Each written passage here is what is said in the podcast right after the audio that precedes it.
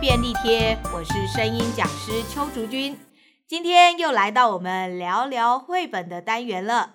我们今天要为大家介绍的这一本绘本叫做《石头汤》，是由马西亚布朗所创作的，青林出版社所出版。石头汤这个故事呢，在各个国家有不同的版本。我们现在就来请林静老师为我们介绍这本绘本吧。各位声音便利贴的朋友们，大家好！很开心又在空中跟大家相会。今天我们要来谈谈《石头汤》这本故事。《石头汤》真的在各个国家不同的版本，比如说我们在台湾还可以看到另外一本《石头汤》是三个和尚，哈，三个和尚。那我们这个是三个士兵，它是源自于法国的民间故事，哈。那我先介绍一个作者，马西亚布朗呢，是我很喜欢的创作者。一般在在绘本作家里面，你大概从他的作品，不管图像或者是呃叙述方式，你就发现说，哦，你会认出这是谁，某一位大师的作品。但是马西亚布朗的呃特色是，他几乎是每一本作品就有不同的风格哦，非常的厉害哈，非常的厉害。而且他大概是当代呃得到这个凯迪克奖，凯迪克我们知道大概是绘本界的这种所谓叫。诺贝尔奖或者奥斯卡奖啊，啊，大概是这样的奖项里面，他连续，我如果记得没错，他应该是得了九座，其中有六年是连续得到凯迪克奖，所以发现他非常的很受欢迎哈，很受欢迎。那这本《石头汤》，它其实大概的故事内容是讲到三个士兵刚刚打完仗，那他来到一个乡下，因为要回自己的家乡嘛。那我们都知道，这士兵战争完之后很累很疲惫。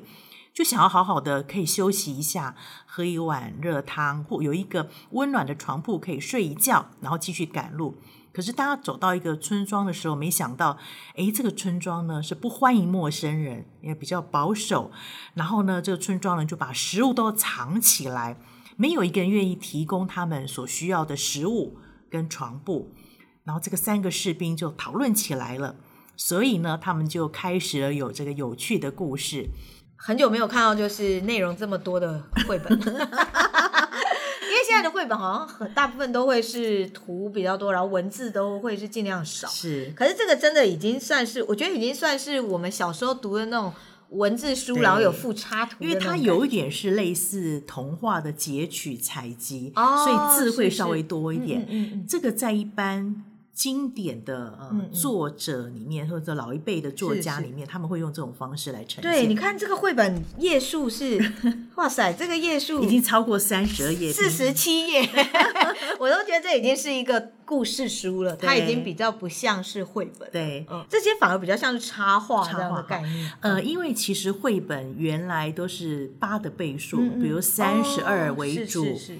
然后，对，因为这个是因为印刷会比较印刷的部分有开本成本的问题，哦、那个裁切纸张裁切的时候，哦、所以它大部分都是三十二页，以八的倍数来来计算。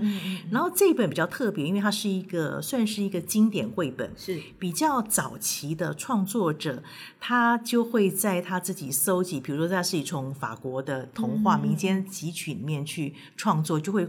呃，突破这个框架，不只有三十二页，嗯、根据他故事的情节还有画面上面的需要，所以它其实会比较接近那种格林童话啊、安徒生童话那种概念的，呃、就是以故事性来说，呃，故事性来讲，但是它又是有插图，嗯、就是说你不看那文字，它的图还是有连贯性。哦，可是你所谓的安徒生跟格林童话，它基本上插图就牵涉到插图跟绘本有什么不同？对，插图可能就是。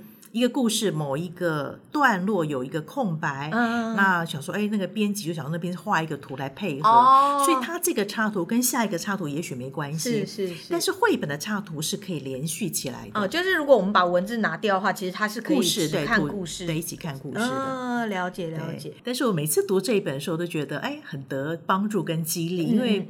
嗯不单单是回想这个故事里面的情节，其实也在我们人生的经验上面很多的提点。我们跟人相处的时候，跟人合作的时候，跟人分享的时候，别人的心情是如何，我如何邀请他共创一个更美好的事件，或是更美好的一个活动。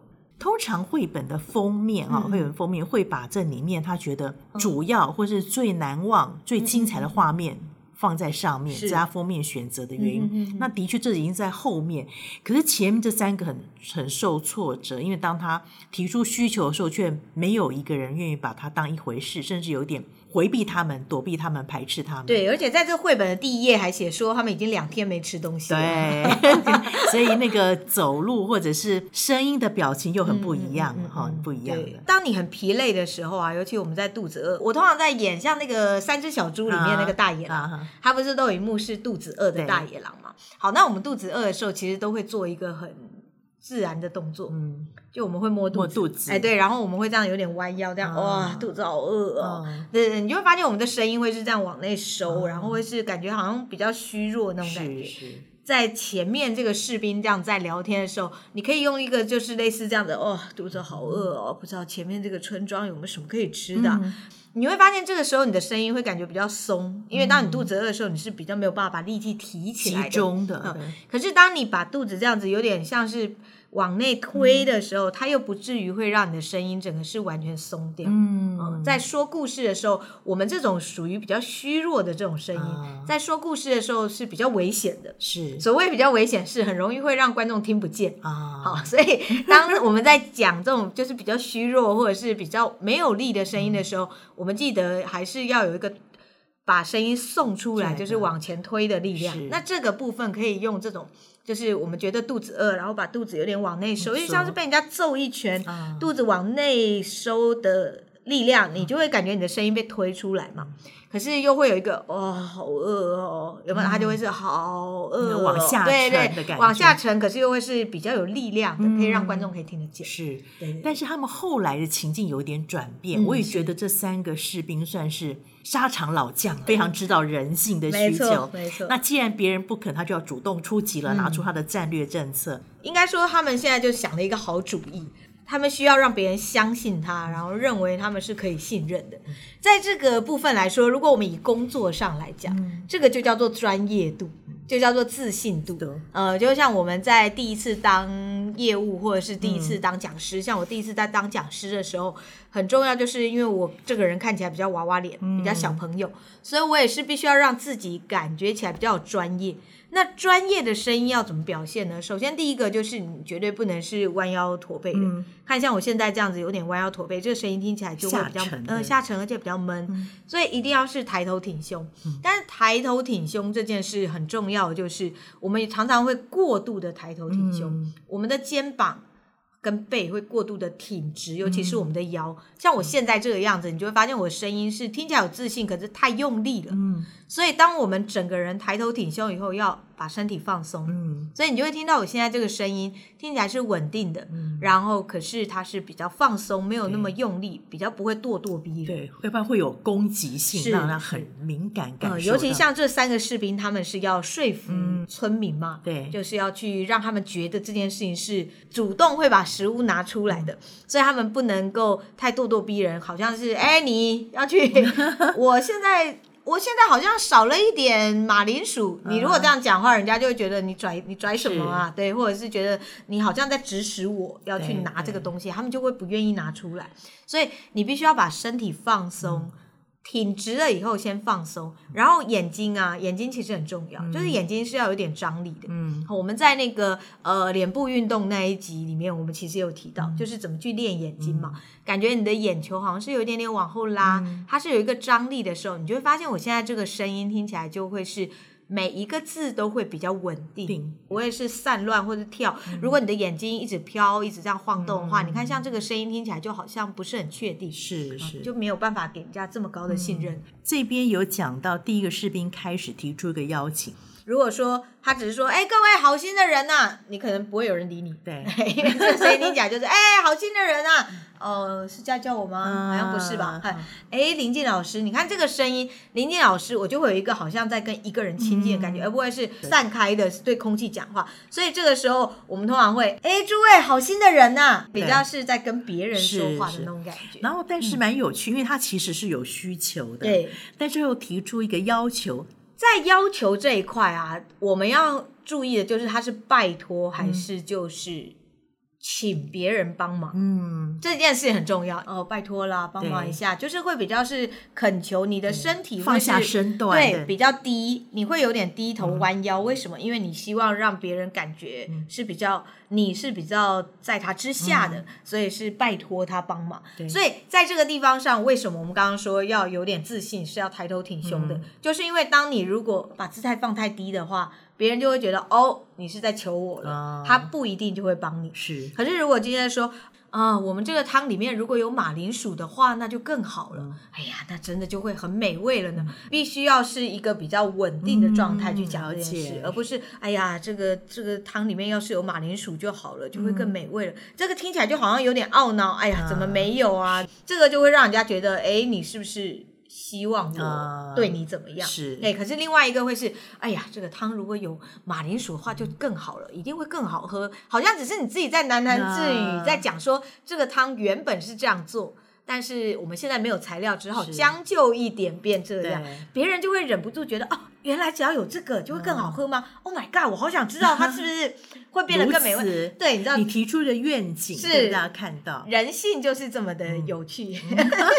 当你求他的时候，他会觉得哦，没有哦，没有，我不想拿出来，那我的哦，没有要分给你。可是当你是给他一个这个汤，如果有这个东西，一定很好喝。嗯、可惜我们现在没有，哎，是但我们也只能这样将就了。哇，他就会觉得好像他不帮你，真是。因为他也很想知道这个汤到底多好喝，而且这三个士兵很厉害，就是最后还说这是国王喝过的汤。哎，对对对，他一开始是说好像是贵族喝的嘛，贵族喝的，大家就觉得 Oh my God！我现在我从来没有喝过贵族的汤，我也好想知道。他们很聪明，他们用了一个很大的锅子，对，那他们用那么大的锅子呢？就是大家就会觉得我也会有机会吃到，我觉得这个是一个很重要的观念，心理 对作用。当他们如果只是拿的是一个小锅子的时候，大家想啊，那你吃完了我也没有，那就不关我的事。对。可是当看到这么大锅的时候，他觉得我也可以分享到的时候，哎，这个人性的那种 就觉得激发出来，对对，觉得哎，那如果我可以让它更好喝的话，搞不好我有机会是可以多喝一点，而且是我提供的，搞不好我我可以拿到，别人就算喝不到，也许我喝得到。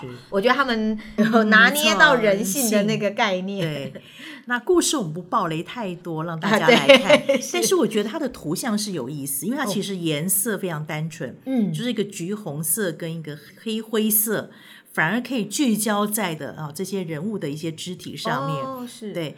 而且其实这个作家他本身是很喜欢音乐的，嗯，然后他就把他自己对喜爱音乐的这个个性或者是他的线条表现出来，嗯嗯，所以发现这个人物的动态，还有旁边不管是树啊，你发现都很流动，它的线条都是比较活的，包括连树干其实都是整个都感觉是比较海绵做的那种感觉。没错，没错，我们会把它比较归类在活泼或者轻快的这种、嗯、这种绘本，就是以声音来分类的话。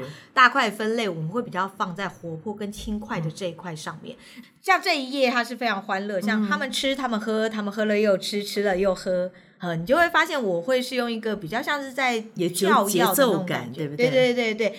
那因为这个台词本来就蛮有节奏的，所以我们就会好像比较好做。嗯，可是如果我们回到最前面，三个士兵拖着脚步走在陌生乡下的路上。比如说像这一句，一般来说，嗯、这个情绪其实他们又很饿很累嘛，嗯、所以我们很多时候我们都会是三个士兵拖着脚步走在陌生乡下的路上，有没有听起来很沉重？嗯，但是这个故事本身并不是沉重的，对可是它前面是沉重的。你如果一开始就用这种沉重的情绪去走的话，就会很容易让后面的欢乐跟这个线条、嗯、这种跳跃线条是搭不起来的。对，所以。